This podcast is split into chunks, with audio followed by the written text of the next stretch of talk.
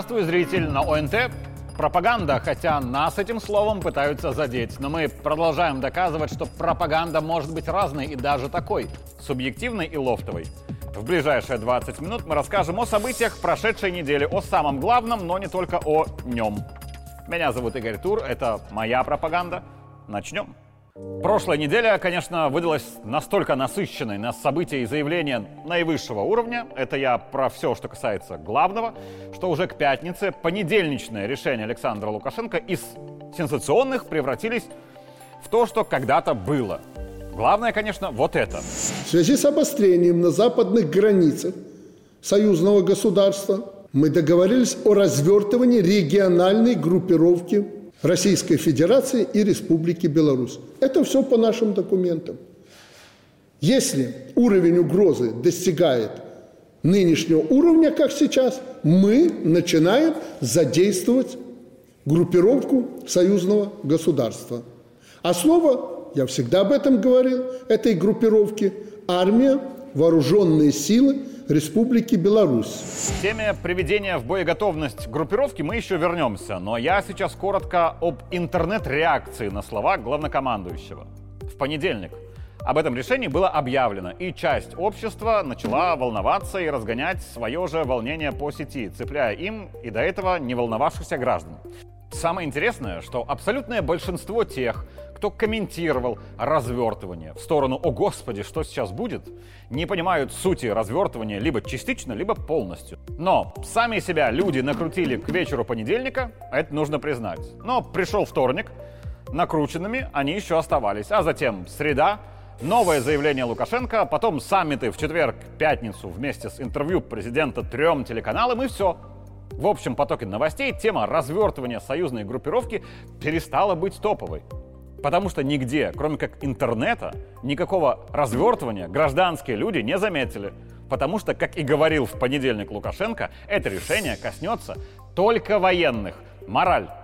Скорость происходящих сегодня событий такова, что любая топ-новость топовой остается несколько дней, а то и часов. И если что-то мгновенно вспыхивает в реакции общества, то также мгновенно оно потом и гаснет. В этом есть и минусы, и плюсы, на мой взгляд и кадры прибытия к нам российских военных, которых будет очень мало. Смотрите, никто ничего от вас не скрывает.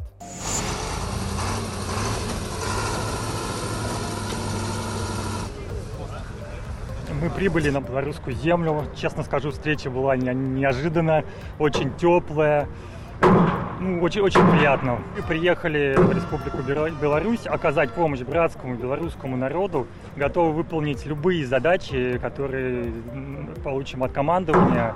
То есть у нас настроение всех боевое, дух боевой, готовы выполнить любые задачи. А еще, в понедельник Александр Григорьевич сказал следующее.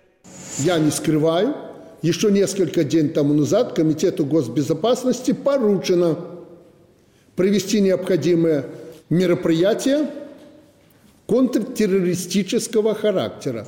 И никто в понедельник особо не обратил внимания на эти слова Лукашенко. Ну, поручил и поручил.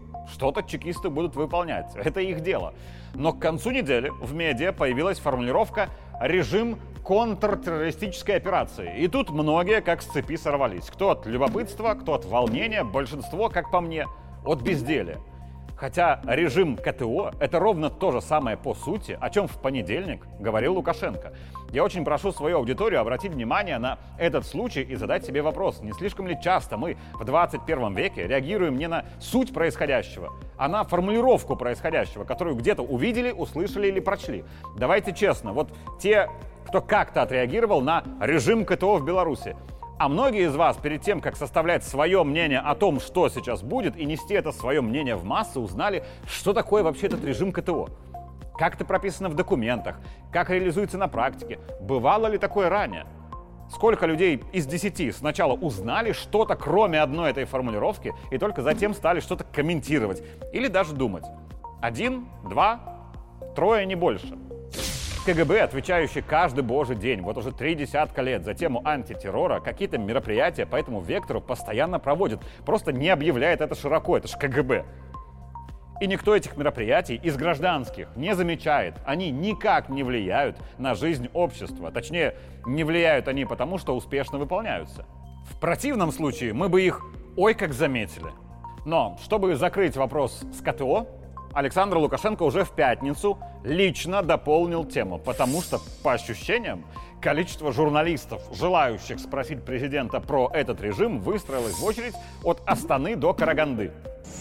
В связи с обострением ситуации по периметру наших границ, согласно документам, которые у нас на этот случай предусмотрены э, в Союзе Беларуси и России, это давно прописано, в связи с обострением введен режим такой повышенной террористической опасности. Это заявление Александр Григорьевич сделал в столице Казахстана, где на прошлой неделе состоялась с нашим участием сразу два крупных саммита и много, очень много двусторонних встреч нашего лидера. В Астане, если вы смотрели анонс в прошлом выпуске пропаганды или смотрели наши новости на ОНТ, а вы смотрите, был и я. Но я бы хотел посмотреть на эту командировку главного с чуть иной стороны. Начиная с посадки на борт Белавия в Минске, я думал лишь об одном. Будет ли встреча Александра Лукашенко с Нурсултаном Назарбаевым? Для тех, кто, может, не понимает всю тонкость момента, я вкратце объясню без оценочных суждений, только на фактах. Первый президент Казахстана Нурсултан Абишевич несколько лет уже не президент. Столица страны переименована из Нурсултана обратно в Астану. Из обновленной Конституции Казахстана убраны все упоминания о Елбасы, лидере нации, то есть о Назарбаеве. А правящая партия, от которой избирались и Назарбаев, и затем следующий президент – переименована из Нур-Отан, то есть Свет Отечества, в партию Аманат, то есть Завет предков. Все годы, когда президентами были и Лукашенко, и Назарбаев, Александр Григорьевич называл своего коллегу другом. Друзья они и сегодня.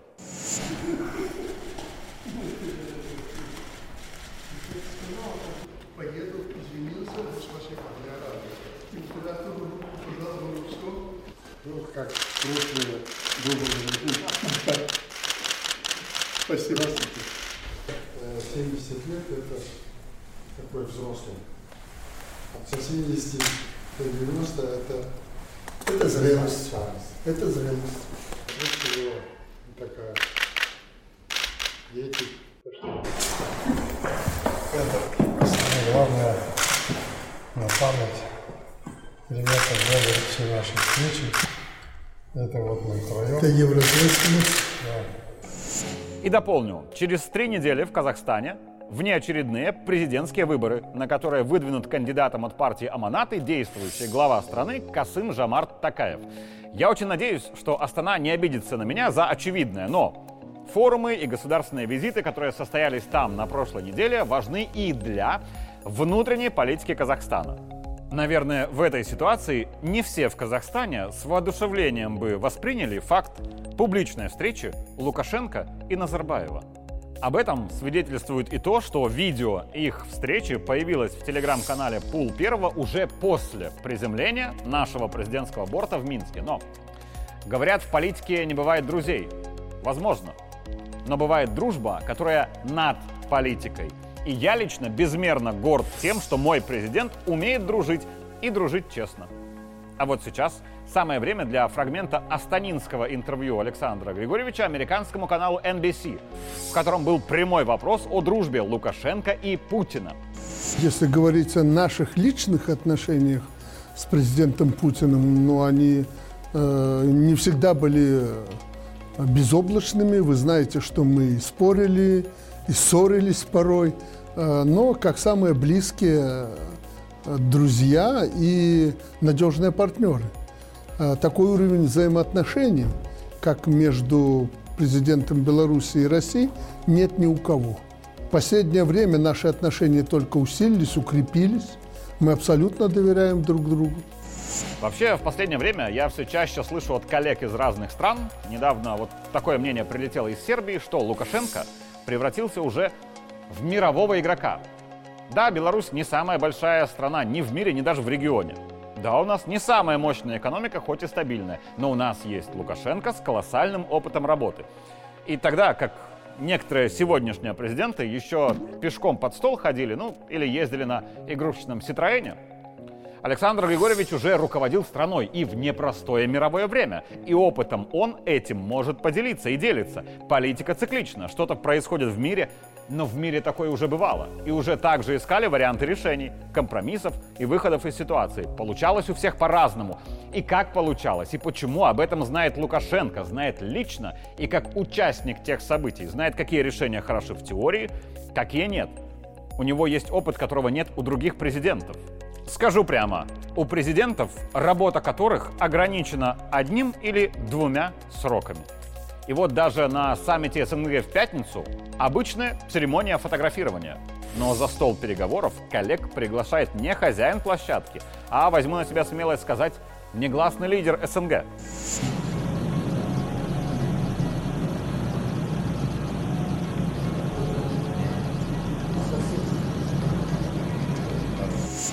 И в продолжении об опыте.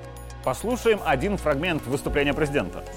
После развала Советского Союза так называемый коллективный Запад, опьяненный своей победой, потерял контроль, не справился с функциями глобального регулятора и гаранта стабильности. А расплачивается за все это весь мир. Беларусь была одной из стран на постсоветском пространстве – которые добровольно отказались от обладания ядерным оружием. И что мы получили взамен? Пустые, ничем не подкрепленные декларации, бесконечные попытки дестабилизировать ситуацию в спокойной, трудолюбивой Беларуси. От ядерного оружия в Беларуси в свое время отказался молодой президент молодой страны. Почему-то я уверен, что на сегодняшний опыт Александр Григорьевич того шага не сделал бы.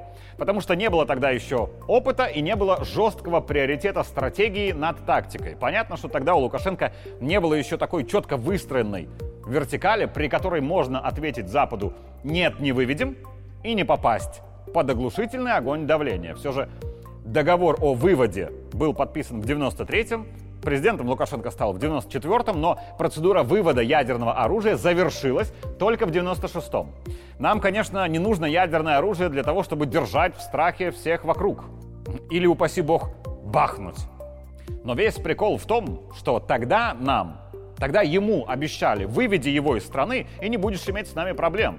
Только молодой Лукашенко свою часть договоренности выполнил, а проблем от Запада меньше не стало вплоть до сегодняшнего момента. И дерзну, а будь у нас ядерное оружие, проблем бы от Запада мы бы сегодня имели меньше. И позиция в ответ на размещение ядерных боеголовок у наших границ мы разместим такие же у себя, чрезвычайно справедливая. Я разделяю позицию тех, кто за мир во всем мире. Но я адекватно понимаю, что такого в мире никогда не было, нет и не будет. На проявление силы нужно отвечать только соразмерной силой. Увы, но это тоже справедливость. И вот на основании этого опыта, почти трех десятков лет, Лукашенко позволяет себе критиковать партнеров и публично. Я бы даже сказал, партнеры позволяют ему себя критиковать. Пока, увы, вынужден констатировать отсутствие в ряде случаев взаимной поддержки. Принципиальные национальные позиции по-прежнему сдерживают эффективное совместное противодействие санкционному давлению Запада. Еще мне очень нравятся слова контекст и подтекст, поэтому я просто дополню, что сказал это Александр Григорьевич на площадке в Казахстане. Хотя противостояние экономическому давлению, как бы неважно это было стратегически, сегодня не на первом месте для жителей СНГ. В топе для всех Украина и противостояние военное. Потому что это опасно здесь и сейчас. Это гипотетические и реальные гибели здесь и сейчас. Хотя, как по мне, от западного экономического терроризма, если меры не предпринимать, пострадают и погибнут куда больше людей, чем от конфликта на Украине. Просто это будет растянуто по времени, не так заметно, не так громко и с меньшей очевидностью причинно-следственной связи. Ну да ладно.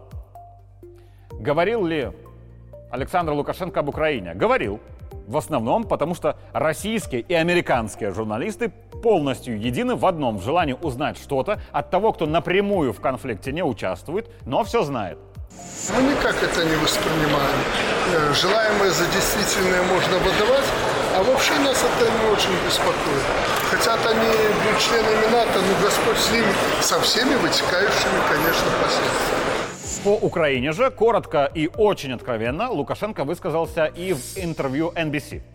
Все зависит от Соединенных Штатов Америки и Великобритании. Если вы поймете и согласитесь, что завтра надо сесть за стол и договориться, поверьте, в течение недели договоримся. Обсуждали ли Украину на саммитах в Астане? А кроме форума СНГ, там был еще и саммит совещания по взаимодействию и мерам доверия в Азии. Он прошел в четверг. Уверен, про Украину там тоже говорили, но в закрытом формате, без прессы. Вообще все астанинские встречи отличались сильно от предыдущих командировок президента тем, что закрытых от посторонних глаз переговоров было очень много. Это касается и форумов, и двусторонних встреч. Вот категорически важно, о чем говорили в Астане президенты Беларуси и Турции, но журналисты из встречи не получили ни единого словечка прямой речи. Разговор позже прокомментировала пресс-секретарь президента Наталья Эйсман. К примеру, Китай. С заместителем председателя КНР Ван Тишанем сегодня у президента состоялся э, предметный разговор, во время которого много чего удалось обсудить. Это и практические вопросы белорусско-китайских отношений, и будущая встреча президента Беларуси и председателя КНР. Также э, краткий разговор на полях саммита состоялся с эмиром Катара. Это, опять же, контроль и ревизия реализуемых совместных проектов. Встреча с премьер-министром Пакистана. Э, во время недавних переговоров в Самарканде э, были определены механизмы э, действий по развитию отношений. Это и работа торгово-экономических комиссий, затем встреча министров иностранных дел в Исламабаде, после визит президента Беларуси в Пакистан. Однако в реализации планов произошло торможение. Тут же, понимая это, премьер-министр Пакистана э, предложил встретиться и кратко переговорить. И сегодня еще раз договорились, надо ускоряться. Все задуманное будет реализовано, и в ближайшее время кульминацией большой проделанной работы должен стать визит президента в Пакистан фундаментальные встречи. Таковые сегодня состоялись с президентами Турции и Казахстана. Повестка с Казахстаном предельно ясна. В наших отношениях нет никаких проблем. Очень насыщенными были и переговоры с президентом Турции, и по их ходу неожиданно возникло предложение в ближайшее время встретиться и продолжить разговоры в Анкаре. Это президенту Беларуси предложил турецкий лидер. Президент сегодня пообщался с коллегами из Узбекистана, Азербайджана, Кыргызстана. Давайте так. Говорили ли о чем-то еще Лукашенко и Эрдоган, о чем-то очень важном? Наверняка. Говорили ли о совместных мерах по разрешению ситуации на Украине? Скорее всего. Да даже знает ли больше об этом пресс-секретарь Лукашенко, я прям уверен. Почему тогда это не публично? Как по мне, это очевидно, но на всякий случай для зрителей о непубличности переговоров мы задали прямой вопрос главе МИДа Макею. В рамках закрытого формата всегда можно не опасаясь, скажем так, э, того, что произойдут какие-то утечки, открыто, откровенно обсуждать те или иные вопросы. Хочу сказать, что это происходит и на многосторонних э, встречах э, в рамках закрытого формата. Но и вчера тоже на ходе двусторонних контактов главы государства их было масса. И я дополню. Всей информации о том, что происходит, как происходит, почему, когда и с кем, большинство людей никогда не узнает потому что это должно оставаться в тайне до успешного завершения. А более того, те, кто говорит, мы все хотим знать, мы имеем право, Господь с вами. Вы не будете знать, что потом делать с этой правдой и как с этим жить, просто поверьте. Расскажу на собственном опыте. Знаю ли я что-то из информации для ограниченного круга лиц? Очевидно, да. Я журналист президентского пула. И я всегда стремился знать то, чего не знают другие. Но я кое-что в этом своем стремлении не учел. Я сейчас не жаловаться буду ни в коем случае, повторю. Президентский пул – это лучшая работа в мире. Но я не учел того, что жить, обладая информацией закрытого характера, сложно, и я объясню. Встретится, например, Александр Лукашенко с Реджепом Эрдоганом, и, допустим, я полечу работать в Стамбул и получу доступ к информации не для широкой публики. Это здорово для понимания работы и понимания ситуации, конечно. Но вот вернусь я в Минск, пригласят меня друзья посидеть в бар, и зайдет разговор о встрече Лукашенко и Эрдогана. Мол, о чем они там говорили, что будет дальше? И всем моим друзьям будет интересен этот разговор, но не мне.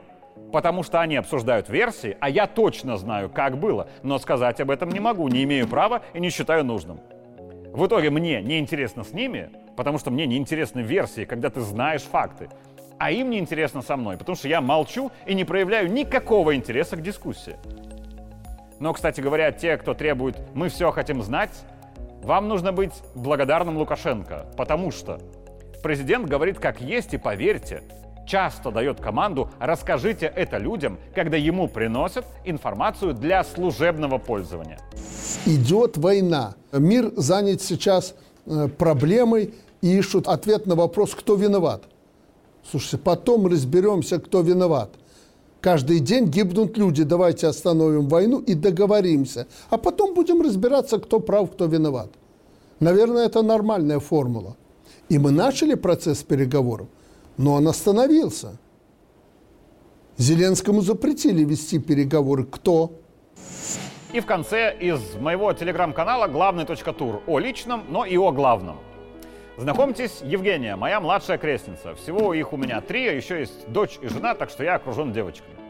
И в Астане на саммите совещания по взаимодействию и мерам доверия в Азии я постоянно думал о Евгении. Женечка почти сразу, как научилась хоть как-то говорить, повторяла мне «иди ко мне». Говорить не получалось, и «иди ко мне» превратилась в «сиканье». Я отзывался, Игорь или крестный проговорить ей сложно, вот меня и стала называть «сикане». Еще позже Сикане приобрело короткую форму Сика. И так я для Евгении стал Сика. Я не против, лишь бы всегда она так радовалась при встрече. Я к чему? СВМДА на английском Conference on Interaction and Confidence Building Measures in Asia. Или аббревиатура СИКа. А СИКа произносится именно как СИКа, ровно так же, как называет меня Евгения. Я, признаюсь, не знал и не был готов слышать от президентов Женькино слово. Так вот, я очень хорошо понимаю Лукашенко, когда он говорит ради будущего наших детей. В 20 этого не понять. Меня зовут Игорь Тур. Это была моя пропаганда. Увидимся в следующий понедельник.